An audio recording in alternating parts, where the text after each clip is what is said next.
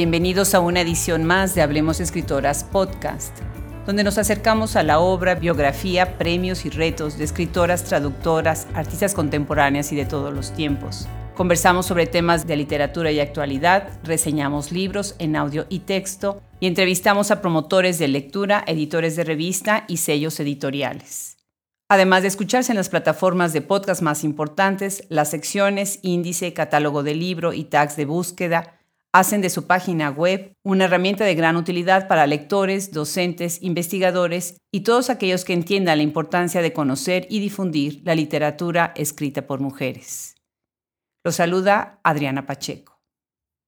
El día de hoy entrevistamos a Yasnaya Elena Aguilar, quien es lingüista, escritora, traductora e investigadora. Nació el 16 de octubre de 1981 en Ayutla, Mije, Oaxaca.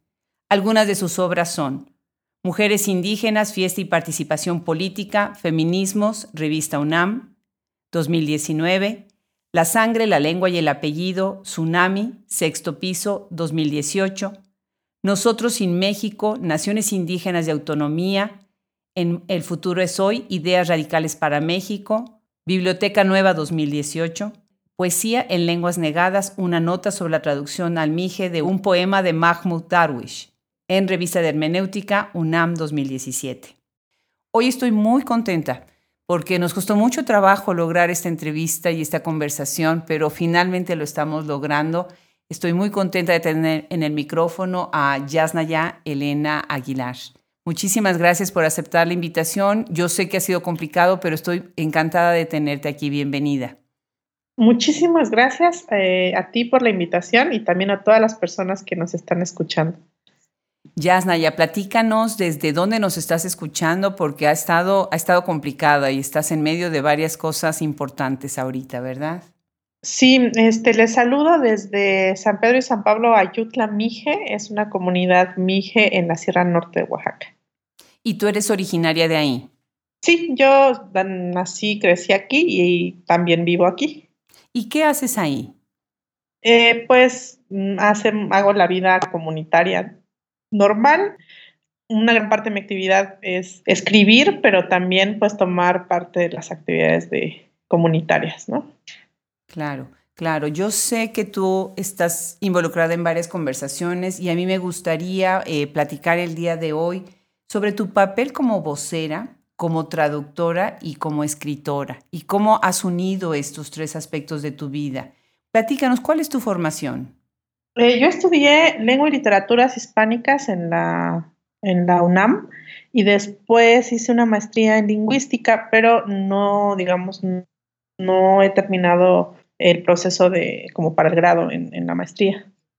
Ah, bueno, pero es parte de un proceso que después se va a dar cuando estén las, las circunstancias de acuerdo, ¿verdad? Ojalá. Eh, tú estudiaste en el colegio Mije según tengo entendido. ¿Qué es el Colegio Mije? Bueno, no estudié ahí, pero formo parte de ese colectivo. Es, es un colectivo, bueno, todo comenzó como una broma, porque mm, varios compañeros jóvenes mijes que habíamos salido, o teníamos en común haber tenido la oportunidad de salir a estudiar y tener educación universitaria, estábamos regresando a nuestras comunidades un poco, digamos, eh, que teníamos muchas ganas de seguir investigando, pero también queríamos que esas ganas de seguir eh, investigando no nos alejaba de nuestras comunidades y no queríamos quedarnos en la academia, pero habíamos sido formados o habíamos estado cercanos a la academia. Entonces pensamos en, qué bien eh, que existiera una institución donde tuviera una perspectiva comunitaria en nuestros territorios, donde pudiéramos dedicarnos a lo que nos gusta, que es investigar. Em, y bueno, de broma dijimos que podría ser como el Colmex, pero el Colmix, como una parodia, empezó. Eh, y de ahí esa parodia y ese chiste se fue volviendo fuerte y empezamos a hacer trabajos de colaboración. Y en esta colaboración, pues nos fuimos haciendo actividades eh, de investigación, eh, actividades de docencia, pero desde este, fuera de la academia. Entonces, yo estoy muy contenta y orgullosa de formar parte de Colmix y de todo lo que he aprendido, porque hay biólogos, hay em, ingenieros, politólogos, lingüistas, entonces es un, colectivo bastante heterogéneo pero que tienen en común hacer una investigación que pueda estar un poco más cerca de nuestras comunidades y desde nuestras comunidades. ¿Y en dónde se encuentra ubicado? Nosotros no tenemos instalaciones físicas, pero tenemos espacios virtuales y nos reunimos cada cierto tiempo y vamos eh, haciendo como las, las colaboraciones. Claro, excelente, excelente. Yo he leído eh, parte de tu obra que es abundante y una de las cosas que me llama la atención es, hace poco tiempo hicimos una revisión sobre el libro Tsunami ah. y algo que me llamó mucho la atención sobre tu participación en ese libro, que es extraordinaria y me encanta, es eh, tu reflexión acerca del término indígena, que es un término que a mí misma me conflictúa y me ha conflictuado en toda mi formación académica.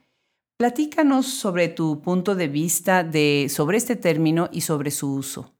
Bien, sí, justamente esa ha sido como una de las principales obsesiones eh, que he tenido durante estos años y que se ha construido en una reflexión colectiva, ¿no? Eh, nosotros como parte del colectivo en algún momento incluso rechazamos en un primer momento utilizar la etiqueta indígena. Eh, hasta teníamos para redes sociales un hashtag que decía soy mije, no indígena. Em, entonces ha sido como una reflexión constante, pero también luego nos dimos cuenta que no basta con dejar de denunciar la opresión para que la opresión desaparezca. Em, y bueno, en ese sentido, eh, para mí indígena es una categoría política que ha sido culturalizada y mm, eh, folclorizada para crear una categoría homogénea que pretende ser cultural o identitaria, pero que en realidad no lo es. Em, y que ese uso más bien, o sea, en lugar de nombrar indígena como una categoría política y no cultural, eh, ha hecho que se le reste la potencia que puede tener.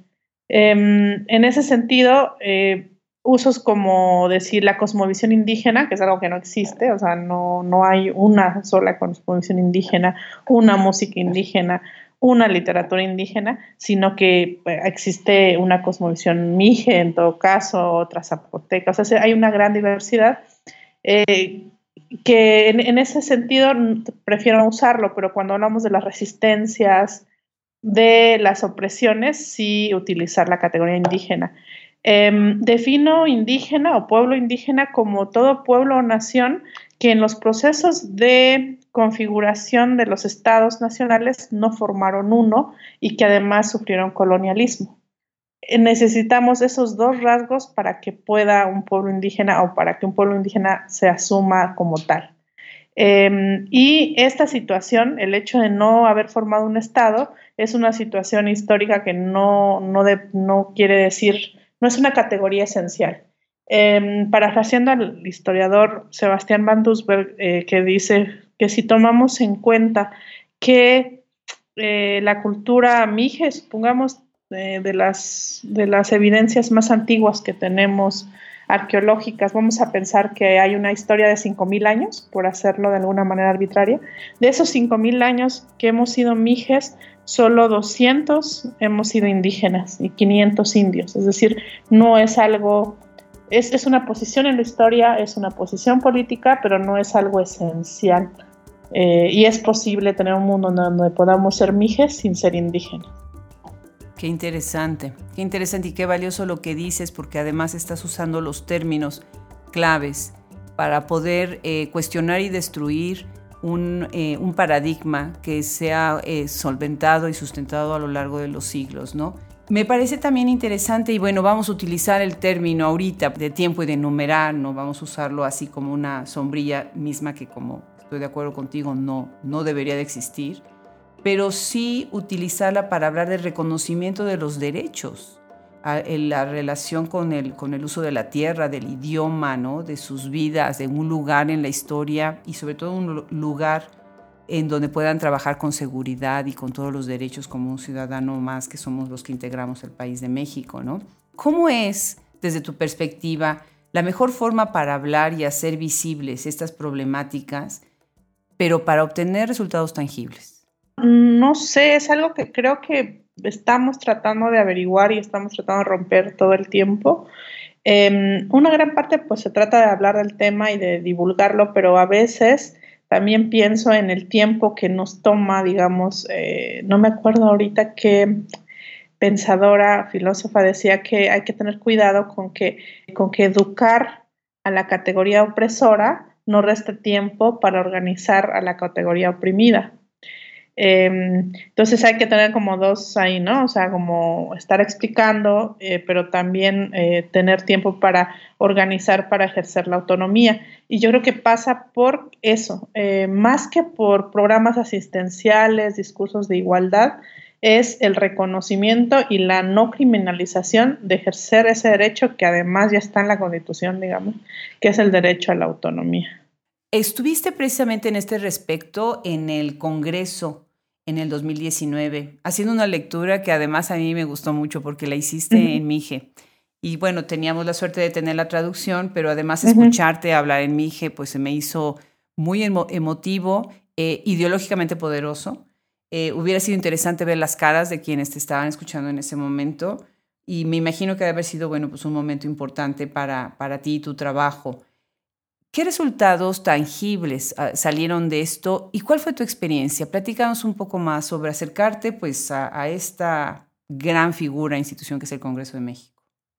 Bien, em, yo creo que, bueno, hay varias reflexiones en torno de eso. Eh, el primero es que esta es una iniciativa muy interesante de Mardonio Carballo, el poeta Nahua, en una serie que se llama Las lenguas toman la tribuna. Em, como sabemos, por lo menos desde, desde, em, desde que los zapatistas tomaron la tribuna, el Consejo Nacional Indígena no había vuelto a pasar y que se escucharan las lenguas indígenas en ese recinto. Yo creo que fue más un acto eh, performativo en un sentido de, de una importancia simbólica. La interlocución fue breve, poca, y en ese sentido, uno de los principales motivos también fue que mm, nos encontrábamos en un, todavía nos encontramos en una situación de una grave violación al derecho humano al agua. Llevamos más de casi 1.100 días sin acceso a agua potable y también mi comunidad, las autoridades, eh, creían que era, pues que podía ser una buena, un buen escaparate para hacer la denuncia, ¿no? Eh, lamentablemente, aun cuando se ha difundido mucho, pues en los hechos la situación sigue igual, pero creo que tenemos muchas más personas aliadas que junto con nosotros, con nosotras, están repitiendo que esa situación debe terminar. También para mí era importante como hablar sobre cuál es la razón por la que las lenguas están muriendo. Y para mí era importante decir que no es un proceso natural, no es que mueran, sino hay toda una estructura entre esas, el Estado que las está matando. ¿Y por qué no tienen agua? No tenemos agua porque en 2017, en el marco de un conflicto, eh, diferentes agentes externos armados eh, hicieron un atentado contra nuestra comunidad, asesinaron a una persona, nos balacearon a los demás, eh, secuestraron a cuatro mujeres y también dinamitaron todo el sistema de agua potable de nuestra comunidad. Y esto se ha hecho con una total omisión e incluso con el apoyo del gobierno del Estado. Claro, ya lo creo. Eh, Yasna, ya, eh, ahorita que estás hablando precisamente de las lenguas, em, hay este hecho de la prohibición de hablar en otras lenguas, ¿no? El miedo a no entender hace que las instituciones o que los grupos de personas prohíban, ¿no? Y me hace pensar en cuando los inmigrantes mexicanos viajaron a los Estados Unidos y aquí en Estados Unidos pues en la época de los 70, por ejemplo, era prohibido, estaba prohibido que los niños hablaran español, ¿no? Y en México tiene además otros ingredientes, porque vienen junto no nada más con el despojo del idioma, sino pues, con un fuerte racismo, el despojo de la cultura y de las tradiciones, ¿no? Es una asimilación forzada en base pues, principalmente al racismo, ¿no? Conversemos un poco sobre esto. ¿Cuál es, ¿Cuál es tu visión? ¿Están esos esfuerzos, como acabas de decir, de que regresen eh, a las tribunas, a los micrófonos? ¿Qué otros esfuerzos hay para poder contrarrestar un poquito esta prohibición, y vamos a decirla como prohibición cultural, ¿no? Ajá. Bueno, tiene que ver justamente con la distinción entre lengua de Estado y las lenguas que no reivindican los Estados. Em, entonces, casi siempre las lenguas que, no reivindican un Estado están muchas veces sujetas a este tipo de, eh, de, sí, de la relación con el racismo y de opresión con aras de hacer una homogeneidad lingüística, que es la que el, el, Estado Nacional moderno es bastante monolingüe, entonces necesita desaparecer esas lenguas y se hacen esfuerzos públicos con dinero público, esfuerzos institucionales para esto pase. Yo cuando fui a Estados Unidos la primera vez y escuché a, migrantes que hablaban de esta experiencia, se asemejaba mucho a la que yo había tenido en diferentes espacios escolares, ¿no? Y es porque el español, si bien aquí es una lengua de Estado, en Estados Unidos no lo es. Claro, claro. Bueno, pues pasemos a otro tema que se me hace fascinante. Tú tienes un blog eh, titulado, y dime por favor cómo se titula, por favor. Ayuk.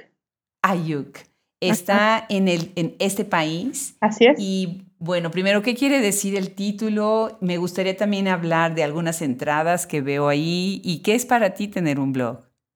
Bueno, para mí, de hecho, yo eh, siempre he sido como muy entusiasta con la lectura, pero no escribía mucho.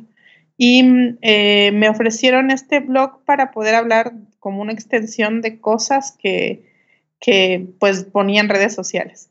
Y entonces lo, lo, tomé y fue una experiencia que cambió muchas cosas. Em, y en este blog eh, hablaba sobre todo sobre diversidad lingüística. Leo un poco las entradas de antes y hay muchas cosas en las que ya no estoy de acuerdo, pero fue un gran espacio para pensar y poner en palabras este ejercicio de traducir ideas en, palabras.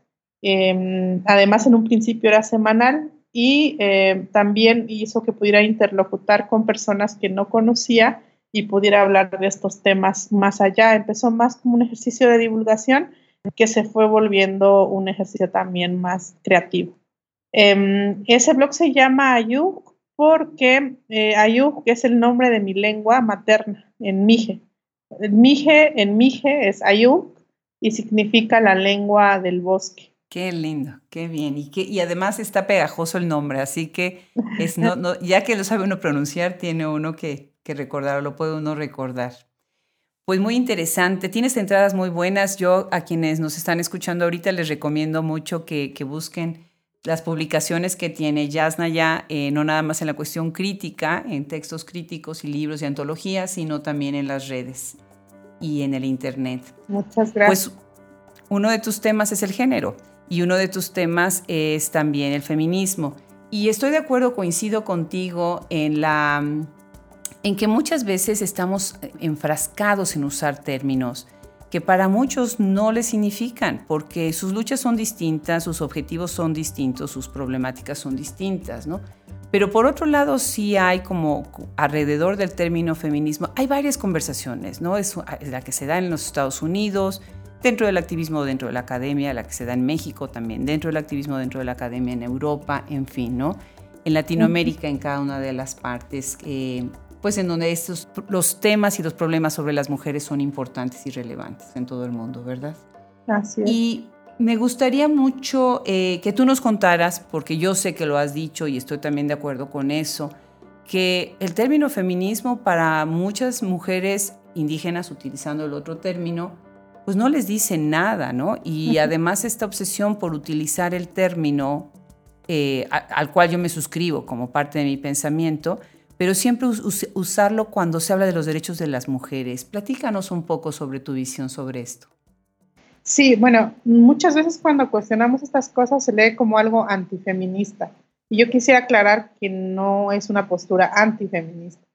Pero eh, sí, para nosotras es muy importante, por lo menos mi experiencia con las mujeres de mi comunidad, que hay toda una comunidad de mujeres que han hecho mucho trabajo eh, para muchas cosas en medio de una, pues de una situación comunitaria, ¿no? Y que me siguen enseñando todos los días, es que la lucha de las mujeres, por lo menos de mi comunidad, pues está enmarcada en otra genealogía, ¿no? Que no va por olas, eh, quien no tiene este cuerpo teórico de textos eh, de este tipo.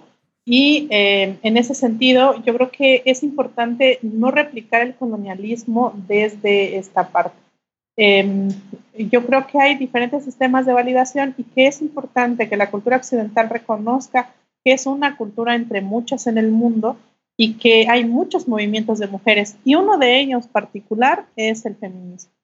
Con esto no quiero decir que no haya mujeres indígenas que se suscriban feministas, sí las hay y justamente se adscriben a esa tradición, pero hay muchos movimientos de mujeres en muchas culturas, en muchas lenguas, que creo que podemos tener una discusión y un acercamiento muy interesante con el feminismo, pero que no son feminismos. Entonces, ubicar que no todo movimiento de mujeres tendría que llamarse feminismo, que hay muchas y que es una entre varias y que creo que así podríamos tener una relación un poco que no permee tampoco el colonialismo o, dicho con tal la intención, el paternalismo, ¿no? Es decir, no replicar estas, estas opresiones de ese tipo. De acuerdo, de acuerdo.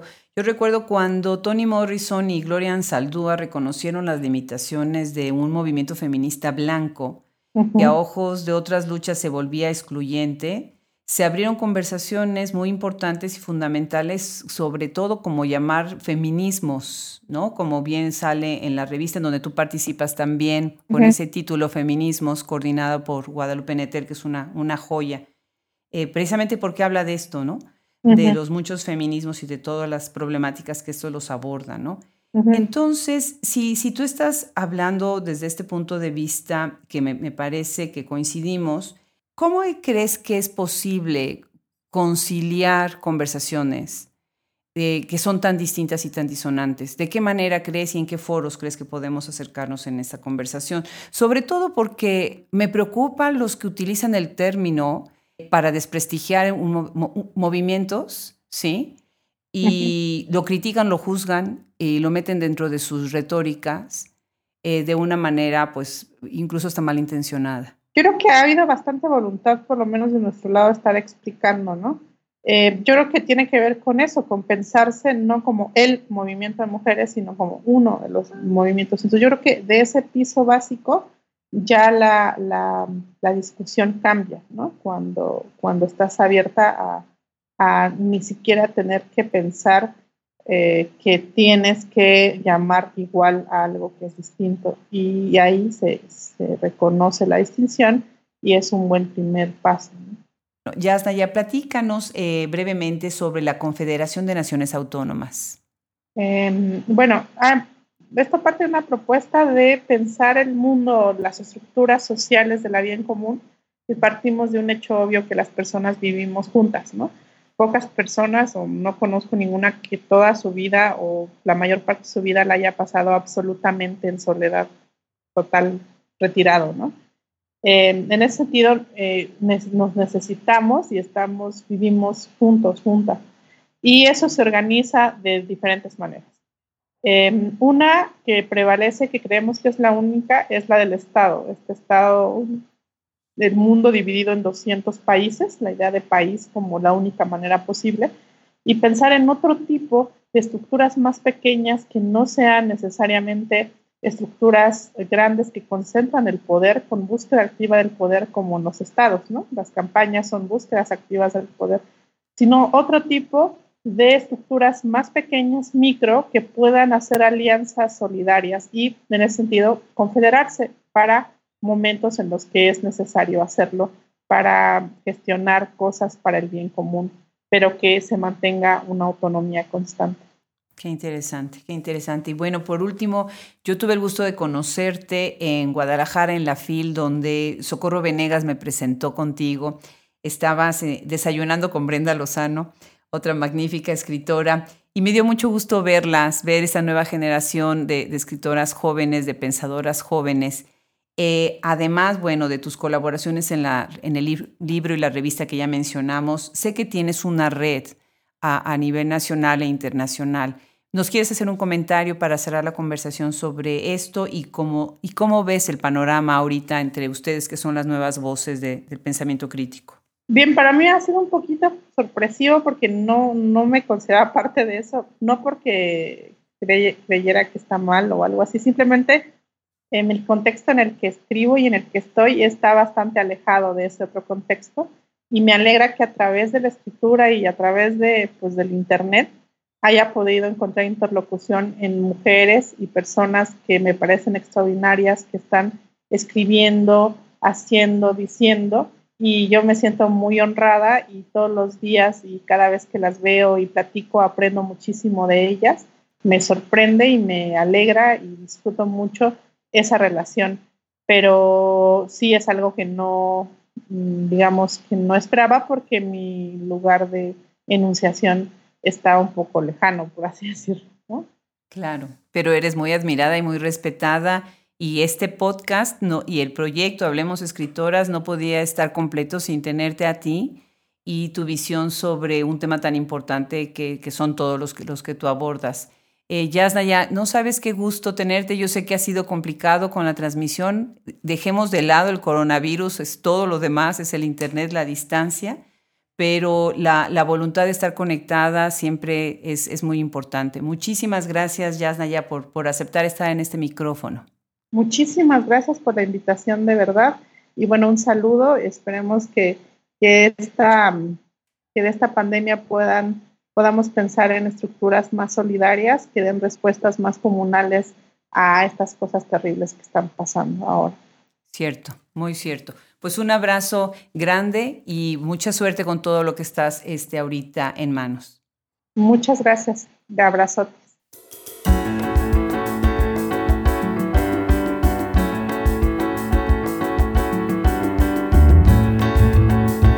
Es un gusto acercarse a través de este micrófono a voces como la de Yasnaya Elena Aguilar. Muchísimas gracias por acompañarnos en este episodio. Se despide de ustedes el equipo, Fernando Macías Jiménez en la edición, Andrea Macías Jiménez Social Media, Wilfredo Burgos Matos, Alejandra Márquez, Liliana Valenzuela, colaboradores. Se despide de ustedes hasta el próximo episodio, Adriana Pacheco.